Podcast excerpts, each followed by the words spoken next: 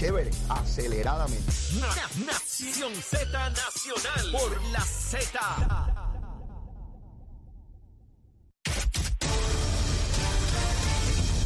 Buenos días Puerto Rico, soy Emanuel Pacheco Rivera informando para Nación Z Nacional en los titulares. La jueza Alfrida Tomei Inver no encontró causa para arresto contra el senador popular Alberto Reperríos, a quien la oficina del panel sobre el fiscal especial independiente le imputó cuatro cargos por soborno, represalias e interferencia con testigos.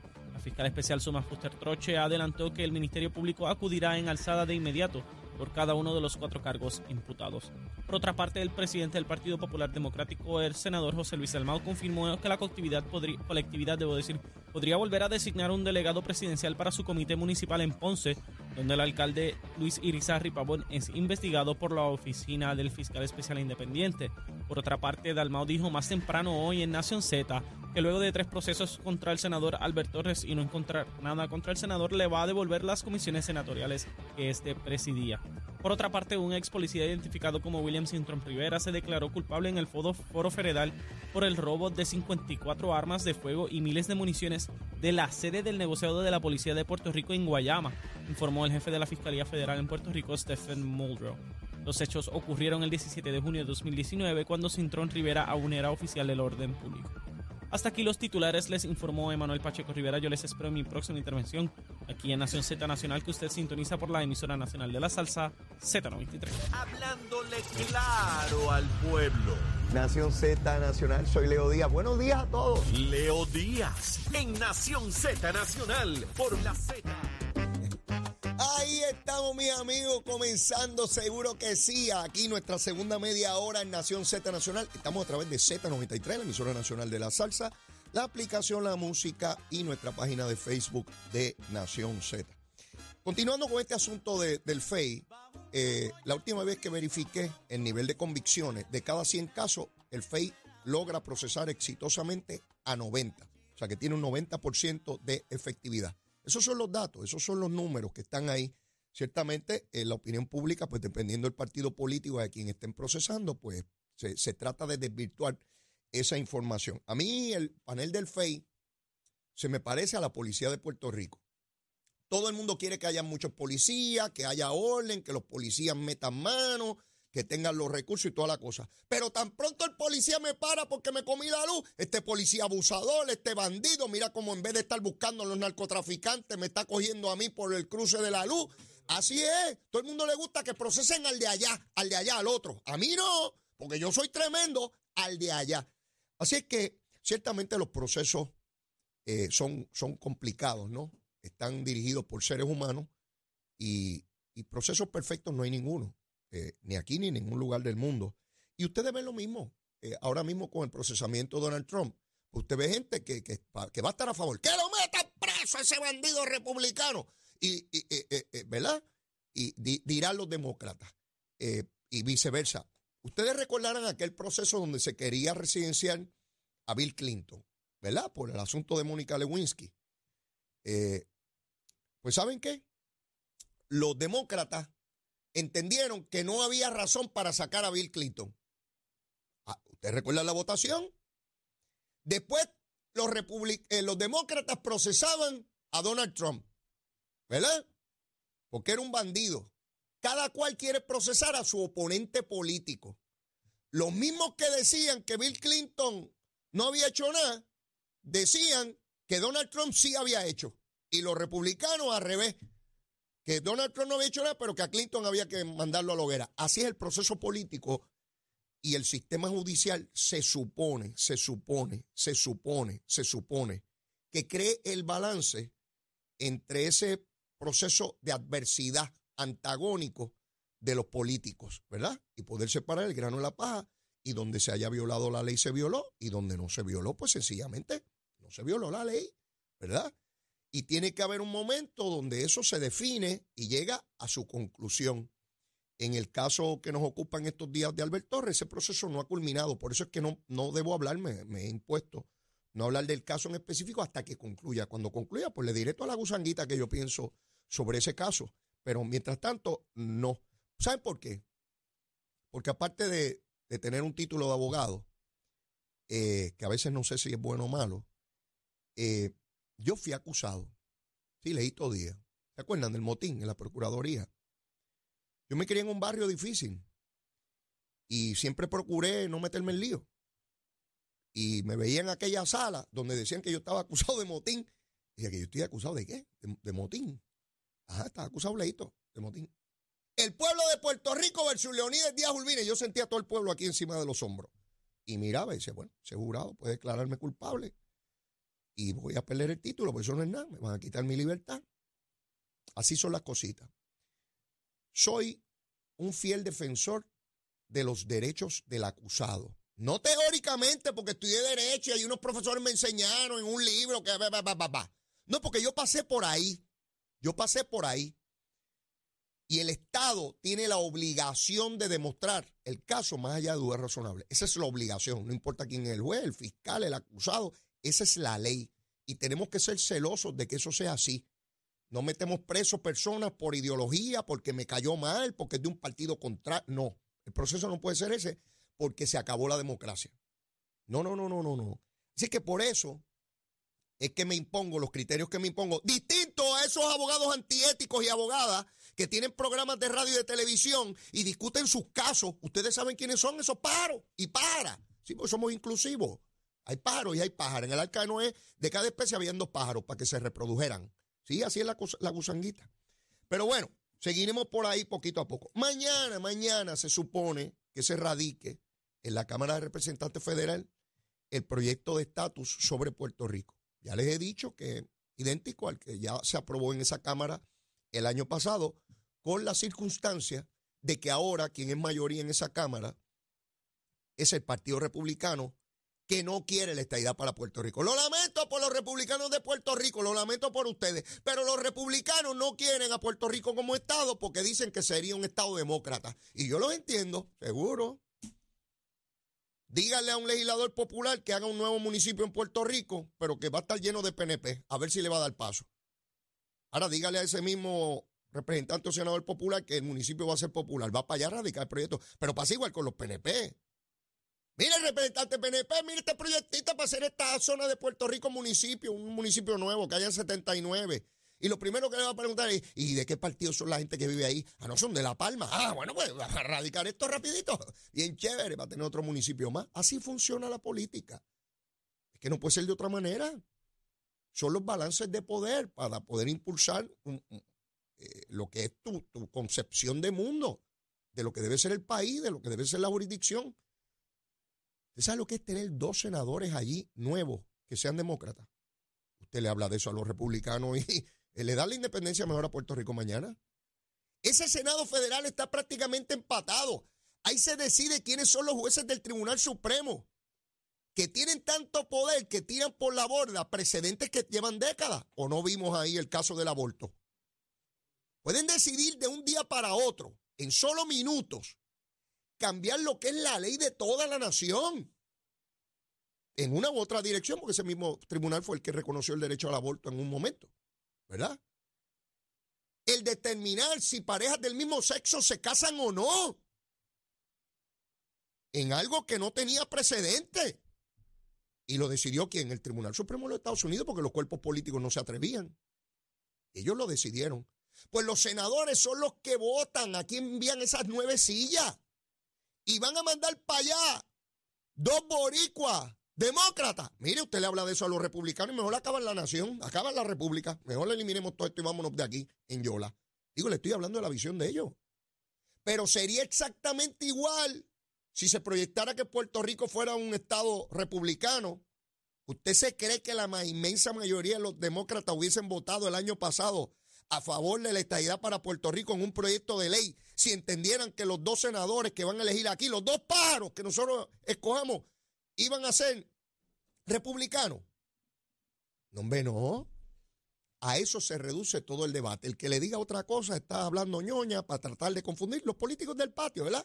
Decir, no, es que no la quieren porque hay un problema de idioma o de, de cultura. Mire, de ese de embuste. De ese de embuste. Ah, la verdad es tan elocuente y tan dramática. Una jueza del Tribunal Supremo, Sonia Sotomayor, puertorriqueña, criada allí en el Bronx. El secretario de Educación de los Estados Unidos, puertorriqueño también. un paquete ya de hispanos en esa legislatura federal, puertorriqueño. Ese paquete que pierde la cultura y el idioma ya, y ese cuento, ya hasta se abochornan de hablar de ese cuento. Ya nadie habla de ese cuento. La gente se monta en el avión ese y están, se van a comer lechones americanos allá en Kissimmee. Unos lechones que hablan inglés. ¿Usted ha probado los lechones que hablan inglés? ¿Sabe distinto al puerco que habla en español? Eh, el puerco de calle el que usted se come allí, ese habla español. Y el puerco que usted se come allá es un puerco americano. Y que habla inglés. Eh, puerco distinto. ¿Sabe? Usted lo hace y se lo come. Y la morcilla igual. ¿Verdad que sí? No, no, no ve problemas culturales ahí, ¿verdad? Sí, porque es tan ridículo como eso. Tan ridículo como eso. Lo que no se adelanta y no se contempla aún a esta hora, qué hora es? Son las 8 y 45 de la mañana, aquí en esta latitud en la cual vivimos. A esta hora no se anticipa ni se espera que haya un republicano de envergadura en esa radicación. Excepto que mañana nos sorprendan, y yo contentísimo si nos sorprendieran mañana con que el presidente de la Cámara está allí, o el presidente de la Comisión de Recursos Naturales está allí, o 22 o 30 o 50 o 100 senadores eh, eh, representantes, debo decir, están allí disponibles, dispuestos y deseosos de erradicar el proyecto que contempla la estadidad para Puerto Rico y que no contempla el territorio, porque finalmente se han dado cuenta que esto es una colonia. No se espera. Porque la comisionada, hasta esta hora, por lo menos, ¿verdad? Yo quisiera que mañana me sorprendiera y le doy besitos en el cutis a la comisionada Jennifer González. Hasta ahora la comisionada no ha logrado eso. La brava, ser la brava, la que logra las cosas que nadie logra. Todos los días nos tiene una noticia de que vienen miles de millones, todos los días, por la mañana tiene uno, por la tarde, a toda hora. Los sábados y los domingos, no descansa, toda hora tiene millones que ella manda para acá y que ella trabajó duro para que llegaran esos millones aquí. Eso, no descansa esa mujer. Es una cosa terrible.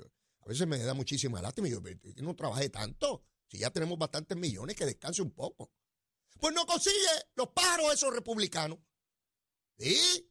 Que mande menos millones, porque después de todos esos millones no son recurrentes, se acaban y se acabaron. Lo que sí es recurrente y permanente hasta que lo eliminemos es la condición colonial. Yo prefiero menos millones y que atiendan el problema del estatus, porque una vez lo resuelvan, no tengo que estar esperando que un comisionado que no tiene voto esté allá tratando de que nos tiren algo de la mesa. ¿Ves? Es sencillo. No tiene que ver conmigo, ni tiene que ver con los políticos de turno. Todos se pueden ir a la porra, todos. Sí, porque todos están ahí con una junta de supervisión fiscal que le dice lo que tienen que hacer. Y si no le gusta, pues allá usted. Gritar y ladrar por ahí. Ay, Dios mío, no lo quiere, la junta no lo permite. Toda esa bobería. Y nosotros aquí, y, de hecho, siguen los jóvenes esos del Partido Popular, los más jóvenes, diciendo que todo esto está bien, que así que es bueno. Conjunta de supervisión fiscal y toda esa bobería. Yo, yo veo eso, esto es una tragedia. Es una tragedia porque uno mira dónde estamos, estamos en el 2023. Uno ha visto todo lo que ha sucedido tan dramático, particularmente en los últimos años en términos del coloniaje, en todos los sentidos, en todas las decisiones judiciales, legislativas, ejecutivas, por parte de los Estados Unidos, aquí el pueblo de Puerto Rico pidiendo la igualdad, y que haya gente joven, gente de veintipico y treinta y pico de años diciéndome, Leito, no protesten más nada, si esto está todo bien aquí, esto está bien chévere. Está bien que la mitad de la población de Puerto Rico coja cupones. Más cupones, más cupones. Sí, con los cupones. Tenemos una tarjeta con cupones bien chévere. Y tenemos una tarjeta de, de salud. Y seguimos aquí pobres, pero con tarjeta. Y con unos empleos que no comparan el salario con lo que hay en cualquiera de esos estados, de esos bandidos americanos, mequetrefe. Pero seguimos yéndonos para allá, donde están todos esos mequetrefes yanquis americanos que discriminan porque somos latinos o somos negros. Y a llorar porque nos discriminan. Y a llorar. Tú una lloradera todo el tiempo. En vez de echar para adelante. Pues no. El consejo de esa juventud a las nuevas generaciones es, sigan arrodillados, que ustedes no valen nada. Ustedes no pueden competir allá con los gringos. Con los americanos ustedes no pueden competir, ustedes son todos unos flojos. Ay, tampoco pueden ser repúblicas, pues nos morimos de hambre. Ustedes son la única raza sobre este planeta que no tiene capacidad para nada en el planeta y a través de la historia de la humanidad. Solo ustedes, los boricuas. Ni pueden ser Estado, ni pueden ser república. Ustedes son una... Ay, bendito sea Dios. Que eso lo diga gente inteligente, porque brutos no son. Gente preparada académicamente. Pues si uno encuentra un protozoario por ahí, un organismo unicelular, de esos que hay por ahí que tienen lámparas sin aceite, no saben ni pronunciar su nombre, pues, pues está bien, pues, pues bueno, ¿qué, vamos a esperar ahí? ¿Verdad? Un brutum fulmen de eso, como dice Jari Padilla. ¿Verdad? Pero de gente que aspira a representar a este pueblo diciéndole que son todos una trulla de incapaces. Pero ellos desde el privilegio desde el privilegio de grandes universidades como Pablo José, de Harvard. ¿Cuántos pájaros pueden llegar a Harvard de aquí? Primero que hay que tener capacidad, porque los brutos no llegan allí. Estoy claro, yo allí no podía llegar. Yo no tengo capacidad para llegar a Harvard. Yo soy el primero en levantar la mano. Yo no tengo capacidad para llegar allí. Son muchos para mí. Estoy clarito. Pero no solamente eso, hay que tener billete, porque si usted no tiene billete, usted puede ser un genio, pero no puede estudiar en Harvard porque vale un, un hueval. Vale una barbaridad estudiar en una de esas universidades. Usted tiene que venir de sectores de privilegio. Y no está malo eso. No está malo eso. Yo no estoy diciendo que eso es malo. Yo creo en el capitalismo. Y creo en la acumulación de riqueza por su esfuerzo. Pero no deja de ser una posición de privilegio que estaba ahí cuando naciste. Y otros nacieron y no tenían esas condiciones. Son dos. Una viene en la lata cuando fecundan el óvulo. Porque depende de lo que mezcle, es lo que uno tiene en el cerebro. Pues sí. Si dos brutitos se juntan, pues salió brutito el nene también. Así es la cosita, no es de otra manera. Los políticos no le pueden hablar así. Sí, mezcla dos brutitos, pues otro brutito. la síntesis de la brutalidad va a salir ahí. Si salen dos pájaros que mezclan la cosita y tienen capacidad, puede salir un pájaro que tenga gran talento, ¿verdad? Y si tiene dinero, puede llegar a esas universidades. Eso, la primera no es desde el privilegio, la segunda sí. Si se dan ambas, puede llegar. Pues yo esperaría que quien tuvo esa gran oportunidad lo entienda y procure, promueva un grado de igualdad para los que no tienen esa capacidad económica desde el privilegio. Y que incluso los que tienen menos talento, como yo, puedan tener algún grado de movilidad social gracias a la Universidad de Puerto Rico, a la Universidad de los puertorriqueños, a la Universidad del Estado. Por eso yo amo esa universidad. Sí, aunque algunos dicen que hay que eliminarla porque hay unos pelús y que se ni qué, yo creo que eso, eso es hablar desde la ignorancia, eso es mi opinión, esa es la mía. Hay que procurar movilidad social, que no importa dónde se nazca, tenga posibilidades, probabilidades de éxito, de tener un trabajo digno, de tener un hogar, de poder ser feliz, de poder tener bienes materiales que, que son necesarios para echar adelante. Porque no me venga, ay, no es necesario los bienes materiales. Ah, no, ¿y dónde rayo uno vive? En una casa. No, seguro que son importantes. Lo que no se puede tener un grado de enajenación, que eso es primero que cualquier cosa. Y, y, a base de lo que sea, incluyendo violar la ley, eso es lo que está mal. Pero desde el privilegio, no, yo esperaría otra cosa de esa juventud del Partido Popular, de esos que aspiran a ser líderes del Partido Popular. Porque si es perpetuar la colonia y decir que está todo bien porque ellos están bien, no creo que ese sea el camino. Tengo que ir a una pausa y luego de la misma ya debe estar por ahí Gabriel Rodríguez Aguilar. Digo, si es que se atreve a llegar, yo no sé si la cosa hoy se ha complicado, pero no, él llega, él llega. Ese es bravo, ese es bravo. Mire, tengo que ir a una pausa, llévatela, Buenos días, Puerto Rico. Soy Manuel Pacheco Rivera con la información sobre el tránsito. A esta hora de la mañana continúa el tapón en la gran mayoría de las carreteras principales del área metro, como es el caso de la autopista José de Diego, que se mantiene ataponada desde el área de Bucanán hasta la salida del Expreso a las Américas. Igualmente la carretera número 2 en el cruce de la Virgencita y en Candelaria en Baja y más adelante entre Santa Rosa y Caparra. La PR5 desde Naranjito, así como algunos tramos de la PR5 167 y 199 en Bayamón. Además, la avenida Lomas Verdes entre la American Military Academy y la avenida Ramírez de Arellano. La 165 entre Cataño y Guaynabo en la intersección con la PR22, así como el expreso Valdoriotti de Castro, desde la confluencia con la ruta 66 hasta el área del aeropuerto y más adelante, cerca de la entrada al túnel Minillas en Santurce. Además, la avenida 65 de Infantería en Carolina, así como el expreso de Trujillo en dirección a Río Piedras. la 176, 177 y la 199 en Cupey. Además, la autopista Luisa Ferré, que está congestionada en Montelledra y la zona del Centro Médico de Río Piedras y más al sur en Caguas. Y la 30, desde la colindancia desde Juncos y Gurabo hasta la intersección con la 52 y la número 1. Pasamos al informe del tiempo. El Servicio Nacional de Meteorología pronostica para esta mañana un cielo mayormente despejado, pero al llegar el mediodía aumentará la nubosidad y luego se formarán aguaceros. En el este continuarán moviéndose algunos aguaceros dejando carreteras mojadas. En la tarde, la zona metropolitana del interior y el suroeste tendrán las lluvias más fuertes y existe riesgo elevado de inundaciones urbanas y de riachuelos. Las temperaturas alcanzarán los altos 80 grados en las zonas costeras y los bajos 80 grados en las zonas montañosas, mientras que los vientos estarán del este-sureste de 10 a 15 millas por hora. En el mar el oleaje estará de 2 a 4 pies con vientos del este de 10 a 15 nudos. Además existe riesgo bajo de corrientes marinas para todas las playas locales. Hasta aquí el tiempo les informó Emanuel Pacheco Rivera. Yo les espero en mi próxima intervención aquí en Nación Z Nacional que usted sintoniza a través de la emisora nacional de la salsa Z93.